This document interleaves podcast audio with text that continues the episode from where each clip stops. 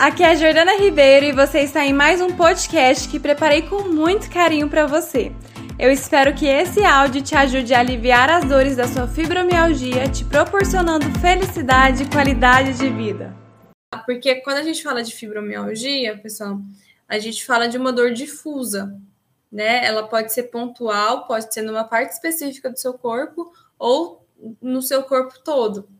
E quando a gente entra nessa questão de mensagem, de significado da, das doenças, né, especificamente da fibromialgia, a gente entra em contato com a musculatura. A gente está falando do sistema muscular. O sistema muscular ele tem muito a ver com movimento de vida, com flexibilidade. Então tem uma rigidez e uma, um movimento contra uma permissividade, uma liberdade.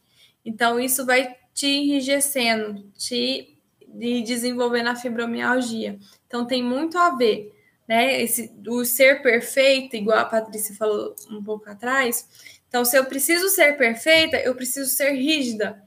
Eu não posso escorregar nenhum momento, não posso ser espontânea, porque eu tenho que ser perfeita. E se eu sou espontânea, eu corro risco de errar. Então, essa, essa, essa perfeição, essa busca pela perfeição, gera uma rigidez.